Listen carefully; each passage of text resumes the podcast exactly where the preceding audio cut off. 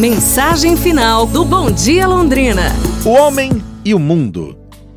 Um cientista vivia preocupado com os problemas do mundo e estava resolvido a encontrar meios de melhorá-los. Passava dias em seu laboratório em busca de suas dúvidas. Certo dia, seu filho de sete anos invadiu seu santuário, decidido ajudá-lo a trabalhar. O cientista, nervoso pela interrupção, tentou que o filho fosse brincar em outro lugar. Vendo que seria impossível removê-lo, o pai procurou então algo que pudesse ser oferecido ao filho, com o objetivo de distrair a sua atenção. De repente, se deparou com o mapa do mundo. O que procurava? Com o auxílio de uma tesoura, recortou o mapa em vários pedaços e, junto com um rolo de fita adesiva, entregou ao filho dizendo: Você gosta de quebra-cabeças? Então vou lhe dar o mundo para consertar. Aqui está o mundo todo quebrado. Veja se consegue consertá-lo bem direitinho. Faça tudo sozinho, ok? Calculou que a criança levaria dias para recompor o mapa. Passado algumas horas, ouviu a voz do filho que o chamava calmamente: Papai, papai, pai, já fiz tudo. Consegui terminar tudinho.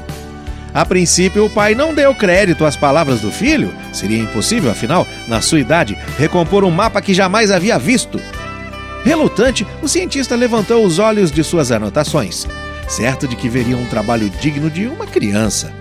Para sua surpresa, o mapa estava completo. Todos os pedaços haviam sido colocados nos devidos lugares. Você não sabia como era o mundo, meu filho? Como é que você conseguiu, hein? Pai, eu não sabia como era o mundo, mas quando você tirou o papel da revista para recortar, eu vi que do outro lado havia a figura de um homem. Quando você me deu o mundo para consertar, eu tentei, mas não consegui. Foi aí que eu me lembrei do homem. Virei os recortes e comecei a consertar o homem, que eu sabia como era. Quando eu consegui consertar o homem, virei a folha e vi que havia consertado o mundo. Às vezes, pessoal, falta perceber que para mudar o mundo, precisamos começar a mudar nós mesmos. Nosso jeito de ser, nossas atitudes. Buscarmos ser pessoas melhores. Sabem como é? É para se pensar, não é? Amanhã a gente se fala. Um abraço, saúde e tudo de bom!